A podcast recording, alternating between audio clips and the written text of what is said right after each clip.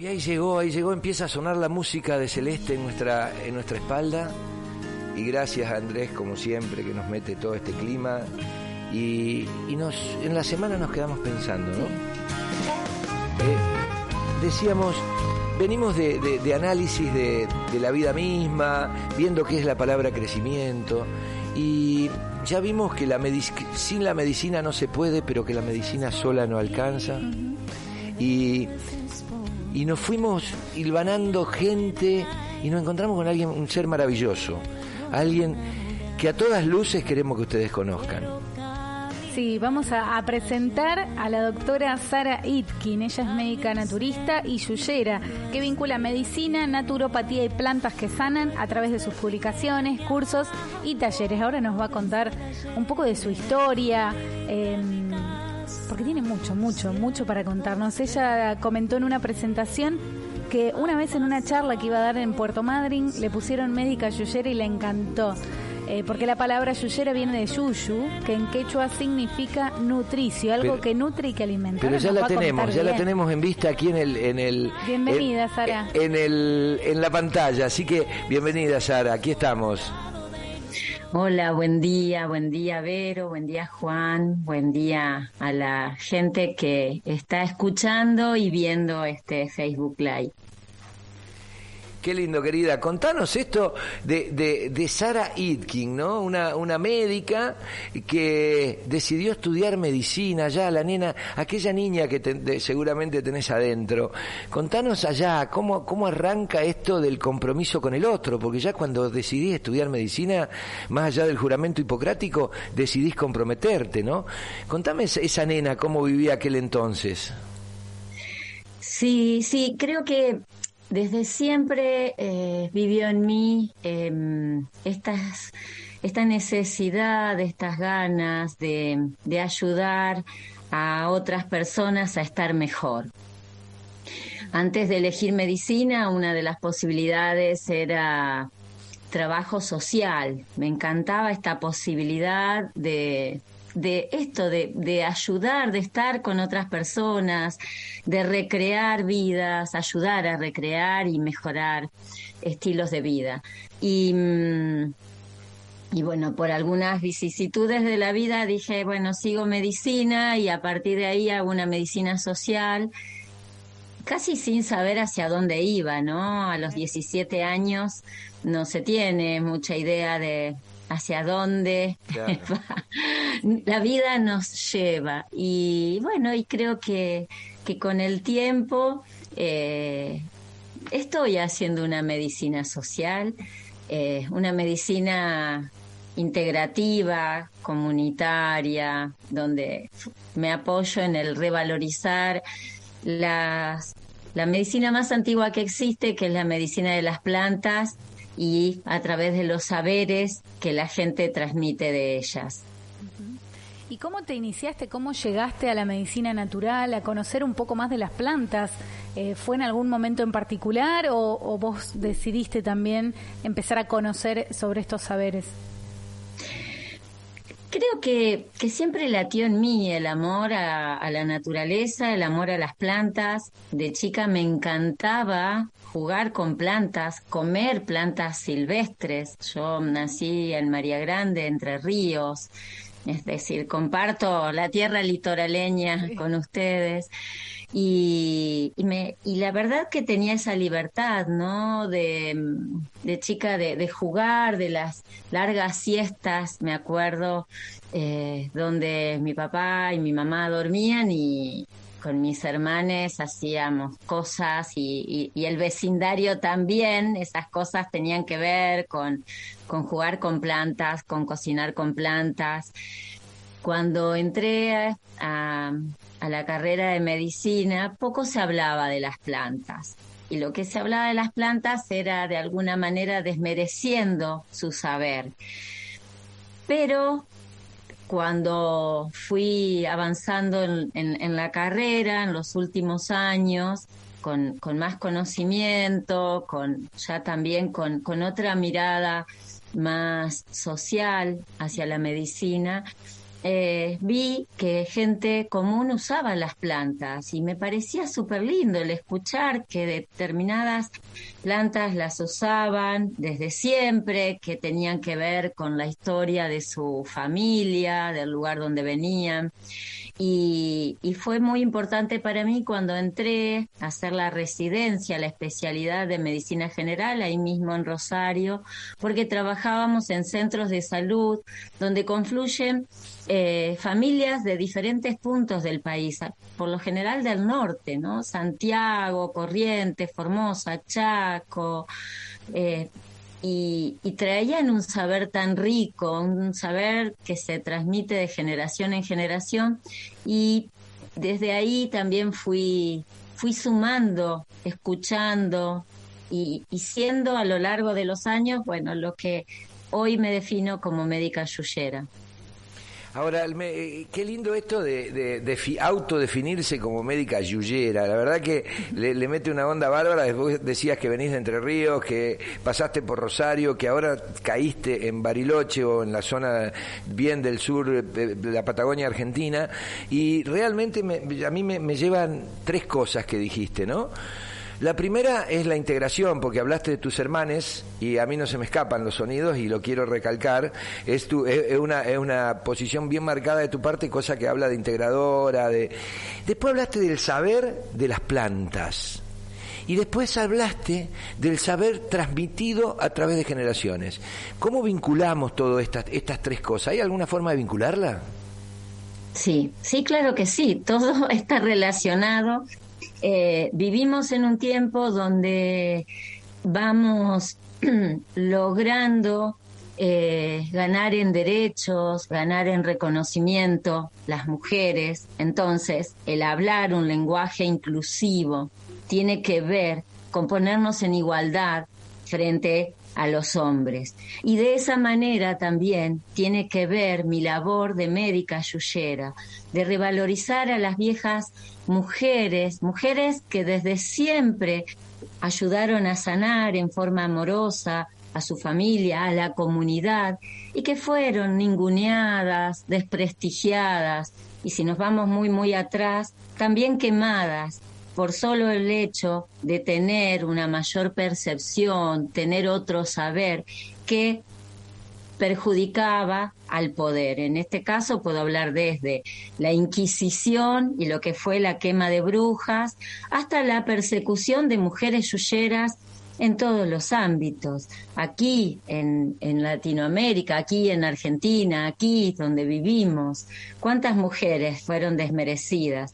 Yo como médica, a pesar de tener un título, a pesar de tener una especialidad, no ahora, creo que ahora tenemos una mayor apertura y tiene que ver también con este lenguaje que vos eh, marcaste, Juan. Pero años atrás sí que el, querer hablar de las plantas llevaba a, a, que otros colegas desprestigien este saber y que desprestigien desde la ignorancia. Entonces, ¿por qué desprestigiar a la medicina más antigua de todos los pueblos del mundo, las plantas? Hoy en día las plantas están todas estudiadas. Las plantas se saben que actúan porque tienen ciertos componentes que van a ir a generar un cambio en las personas y se llaman virtudes, principios activos. Y el y la forma en que sanan las plantas, ningún laboratorio, por suerte, ha podido lograr hacerlo. Ahora, me, encanta esto, déjame remarcar lo de mujeres, ¿no? Eh, a ver, mujeres asesinadas, mujeres ninguneadas, hubo hombres yuyeros también. ¿Qué pasó? ¿Ellos no lo perseguían? ¿O por qué separamos en este caso solo a la mujer? ¿Cuál es la mujer, la, la diferencia entre la mujer yuyera y el hombre yuyero de antaño? porque la mujer fuimos totalmente, las mujeres, perdón, fuimos totalmente invisibilizadas. Si estudiamos la historia de la medicina de las plantas, vamos a escuchar a, un montón de personajes de la ciencia y no ciencia que son conocidos, pero muy pocas mujeres ah. salieron a la luz. Entonces a eso voy. Siempre a lo largo de la historia los cambios de alguna manera se los atribuyeron los hombres. Y hoy en día queremos luchar por esta igualdad, por esta comunión. Hay hombres yuyeros a los que yo admiro. Paracelso, un médico muy cuestionado de la Edad Media, donde Paracelso, eh, yo tomo palabras de él y, las hago propia, donde él decía, eh, Llevo más sabiduría en mis zapatos de viajero que los que encontré en los libros de la escuela de medicina. Y eso me encanta. Y otra de las cosas, de las frases célebres de, de Paracelso es, eh, el mayor de mis saberes se los debo a mis amigas las brujas. Qué bueno, qué, síntesis. Bueno, aclaremos para los que nos están escuchando por radio, es que estamos con Sara Itkin, una médica yuyera, se autodefine. Vero, adelante. Sí, sí. Yo te quería preguntar ya, iniciando por ahí un poco en el tema, ¿cómo podemos comenzar a, iniciar este camino de utilizar las plantas eh, y para, para sanar, ¿no? Y que también si es algo que se puede hacer de manera única o tenemos que complementar también, por supuesto, con, la medicina tradicional que hoy se conoce. Bien, otra frase de Paracelso y que tiene que ver con, tu pregunta, Vero, es los prados y las colinas son nuestras mejores farmacias. Y tiene que ver esto que vos decís con el observar, con volver a ser naturaleza. Somos naturaleza.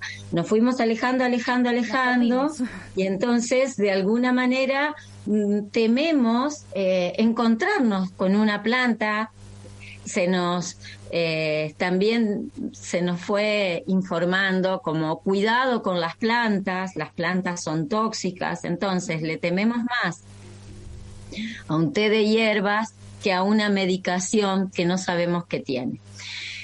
La, en la historia de la medicina puedo contarles que las las medicaciones, los medicamentos sintéticos, es decir, sintetizados químicamente, nacieron de las plantas. Primero se extraían de plantas y hay medicación que se extrae aún de plantas, pero después se fueron haciendo copias sintéticas de estos principios activos.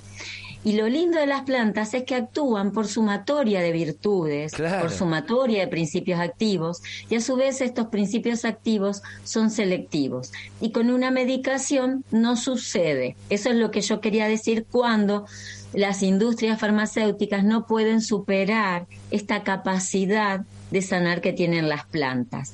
¿Cómo nos vamos metiendo en el mundo del sanar de las plantas? ¿Podemos, como vos me preguntás, Vero, sanarnos solo con plantas? Sí, podemos sanarnos solo con plantas, pero es un caminito que tenemos que ir haciendo de cuidado, de respeto a la planta, de una observación también personal, familiar, comunitaria.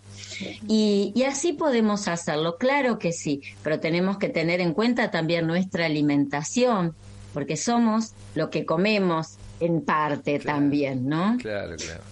Sí, muy, muy importante. Sí, hablábamos, hablábamos recientemente también de toda esta cuestión de eh, la PNEI, ¿no? De, la psiconeuro eh, endocrinología, endocrino inmunología, muy larga la palabra, ¿no? Digo, vos como médica, eh, ¿cuál es la posición que tenés antes ya de abordar la palabra crecimiento y cómo podemos crecer independientemente de esto? Vos cómo eh, esta, esta de, de, de, tratar de la cura desde el alma, ¿no? Incorporado desde la naturaleza, ¿cómo, cómo sentís esto que está evolucionando en el mundo hoy? Eh, yo creo que eh, vamos a, hacia un, a un tiempo eh, muy diverso, ¿no? Por un lado, con muchos contrastes, desde las deforestaciones, el cambio climático y por otro lado este crecimiento en la vuelta a lo natural.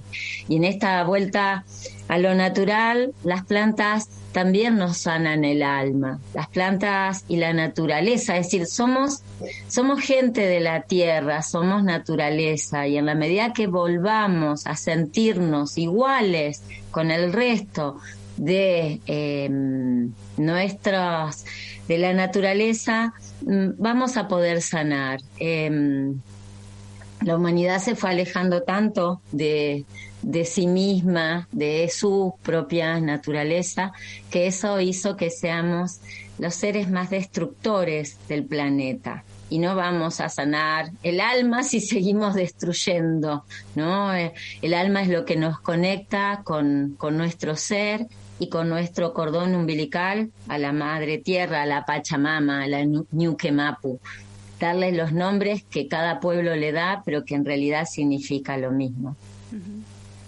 ¿Tenés? Dale, verdad. ¿Tenés mucha, mucha gente eh, adulta que va entrando por esto o es más bien el joven el que se prende más rápido? Eh, no, yo creo que hay de todas las edades, hay familias. Es decir, la gente, las, las personas adultas mayores recuerdan, tienen ese recuerdo de haberse sanado con plantas, porque no había tanta eh, llegada al sistema de salud convencional.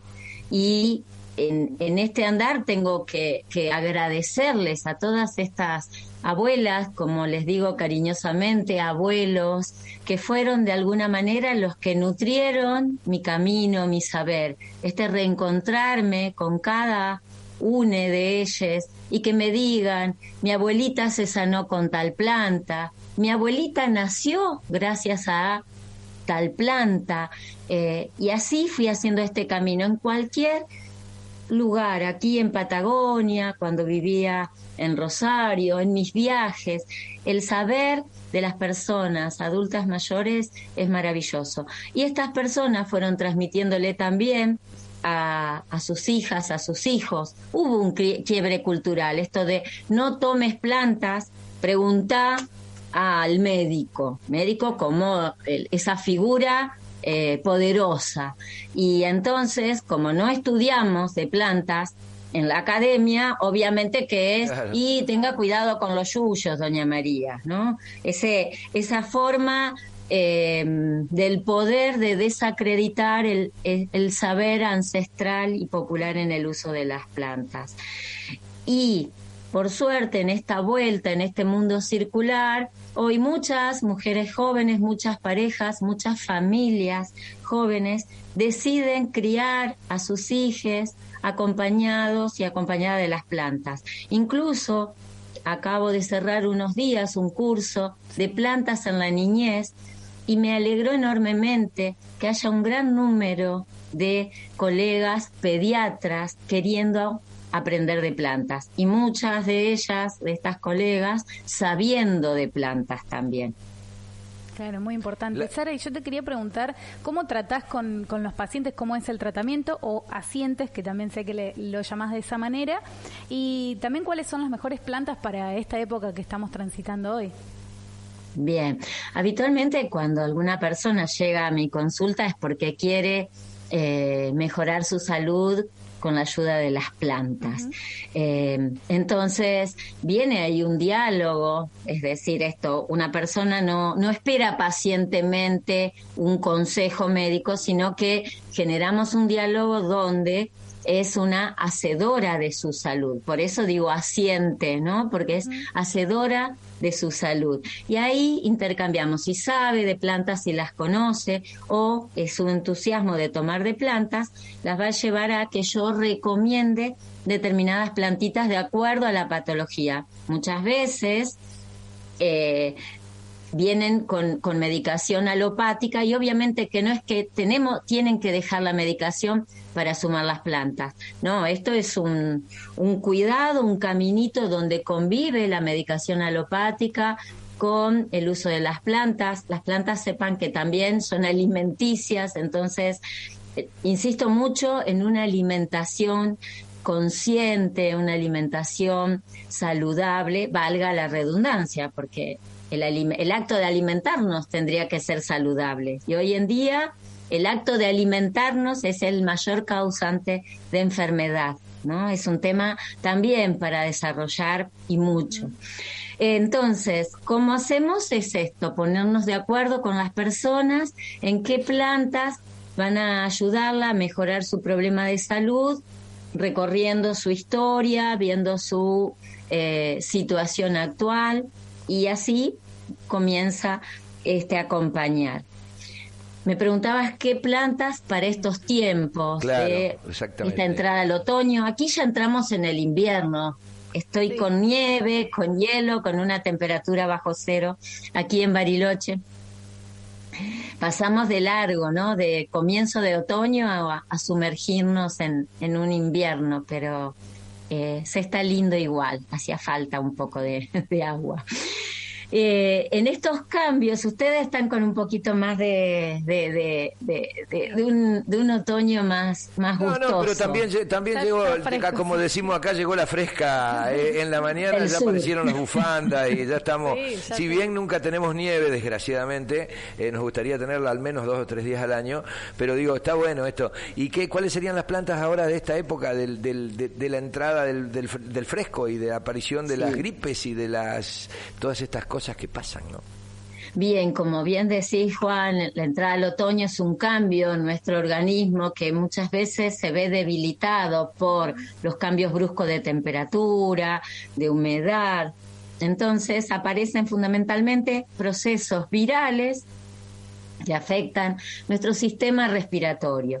Entonces, allí yo digo, bueno, hay que fortalecer las defensas para que esos virus no entren. El primer paso sería tener una acción preventiva, fortalecer las defensas. ¿De qué manera? Consumiendo hierbas que estimulen, modulen nuestro sistema defensivo y también a través de la alimentación. Uno de los alimentos que más recomiendo en esta época son las sopas. Las viejas sopas de las abuelas y de los abuelos, la sopa que tenga ajo, que tenga cebolla, que tenga zanahoria, alimentos que en estos momentos eh, la naturaleza los ofrece en abundancia. Cuando yo hiervo estas verduras, obviamente que al agua pasan sus propiedades. El ajo, la cebolla, son virtuosísimas. Eso, aguante el ajo, porque hay, como un mundo del antiajo, que, porque, porque el aliento, porque qué sé yo, pero digo, el ajo es un capo, ¿verdad? Es un capo, me encantó, es un capo. El ajo es inmunoestimulante, es decir, va a levantar mis defensas, es antiviral, va a matar virus, es antibiótico, mata bacterias, es antimicótico, mata honguitos nocivos, es antiparasitario. Voy a durar 300 años, te aviso, duro 300 años yo. Y además otras situaciones que, bueno, escapan a lo que sería el otoño, ¿no? Ayuda a bajar el colesterol, mejora la diabetes, baja la presión, alivia los dolores articulares. La cebolla igual, ¿no? Todas las aliáceas tienen estos componentes.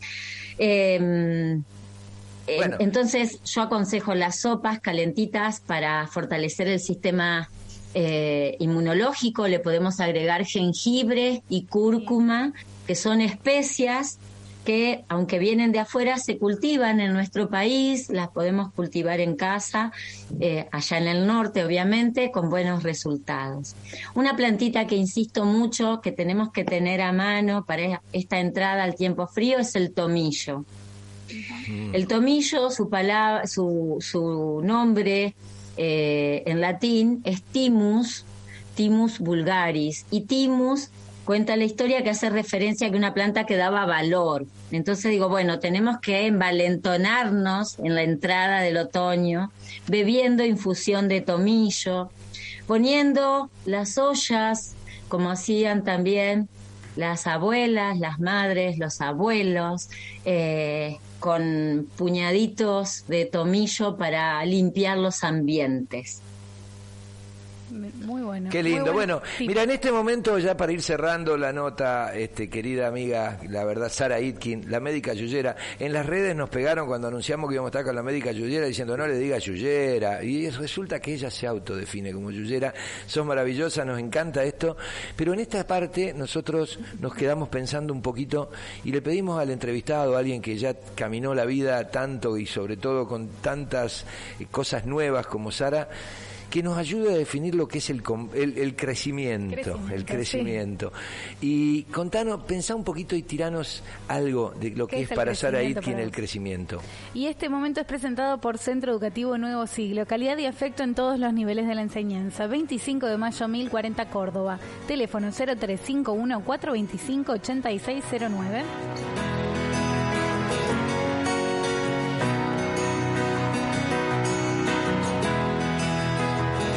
Estamos, Sarita.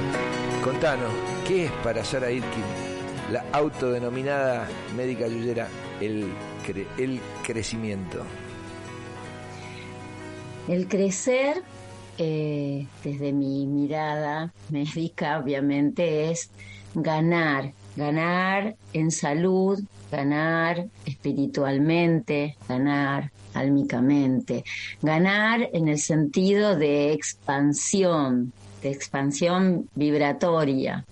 El, crecer es unirnos más con, la naturaleza toda, con las personas, con, lograr una vibración que, que nos lleve a un mejor estar, a un bienestar. Hmm. Un crecer donde quepan todos los mundos, un crecer donde vivamos en igualdad, un, crecer, crecimiento es donde dejemos eh, y aceptemos la, naturaleza como se expresa y, y evitemos seguir depredando, matando. Eso es el crecer. Es ganar en bienestar. Ganar en bienestar comunitariamente, mancomunadamente. Qué lindo, Sara. Gracias, gracias, gracias, gracias, miles por, por, abrir una ventana a lo diferente, a lo distinto, que fíjate vos la paradoja, ¿no? La ventana a lo distinto es abrir la ventana a la igualdad. O sea, qué lindo esto. Así que muchísimas gracias, muchísimas gracias por haber enriquecido nuestro, nuestro espacio. Que a partir de ahora, Vero, te propongo que no lo llamemos más agregándole valor a la vida le agregamos tomillo a la vida, porque eh, porque la, doctora nos dijo que el timus es valor, entonces nosotros le agarramos le, agregamos tomillo a la vida. Gracias, Sara, muchas gracias. Me encantó a entomillar la vida. Abrazo Yuyero. Gracias, querida, muchísimas gracias por ser diferente, eso es lo que nos gusta. Gracias, chau. Gracias.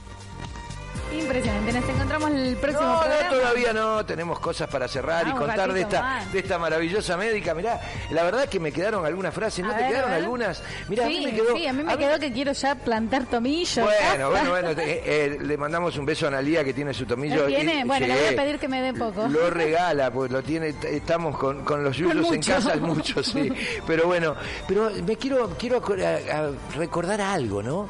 Algo que dijo la gente que, que ella dice, perdón, que quiero que la gente diga, Celso, qué poco hablamos de Celso, ¿no? Y qué bueno esto que dijo Celso, que los zapatos gastados enseñan más que los libros. Qué bueno esto que dijo Celso, que las laderas de nuestros cerros son las mejores farmacias. Me parece que ese ninguneo al que refiere Sara todavía está vigente, Vero. Sí, es muy difícil también ir con... No seas loco que andás con esas flores de Bax y todas estas cuestiones que todavía nos pasan o les pasan a, a los que... Le... Y tenemos que entender que la vida tal vez se nos hizo difícil por habernos la complicado, ¿no? Sí, es complementar.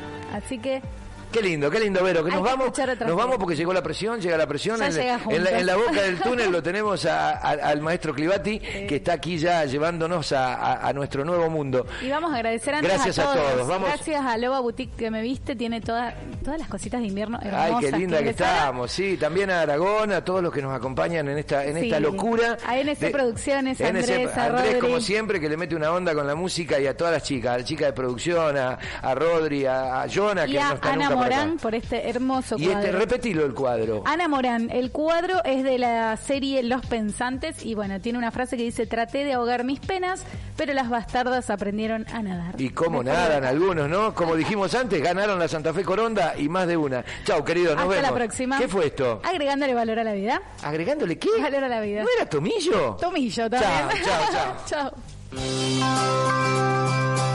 Ya pasó, ya lo vivimos agregándole valor a la vida es el espacio donde se muestra que un trampolín no es lo mismo que un sofá. Agregándole valor a la vida. Tercera temporada.